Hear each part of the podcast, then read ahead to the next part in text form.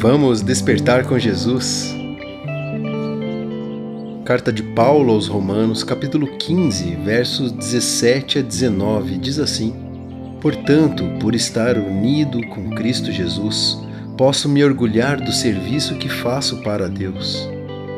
Eu me atreverei a falar somente do que Cristo tem feito por meio de mim, a fim de levar os não-judeus a obedecerem a Deus e isso tem sido feito por meio de palavras e de ações, pelo poder de sinais e milagres e pelo poder do Espírito de Deus.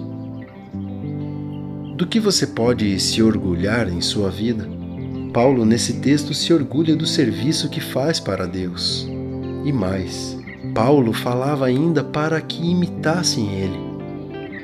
Será que nossas palavras e ações fazem com que as pessoas que nos veem consigam ver a Cristo e ainda obedecerem ao nosso Deus?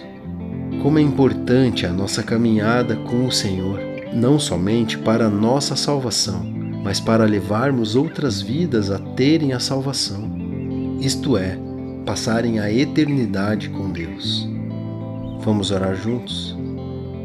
Pai amado, nos perdoa pelas inúmeras vezes que não obedecemos ao Senhor nos perdoa por não conhecermos profundamente a Sua palavra e assim nos comportarmos de maneira errada na frente dos nossos irmãos. Que nesse dia possamos refletir sobre as nossas vidas e ver se estamos fazendo realmente a diferença nesse mundo e que possamos nos orgulhar das nossas atitudes e palavras.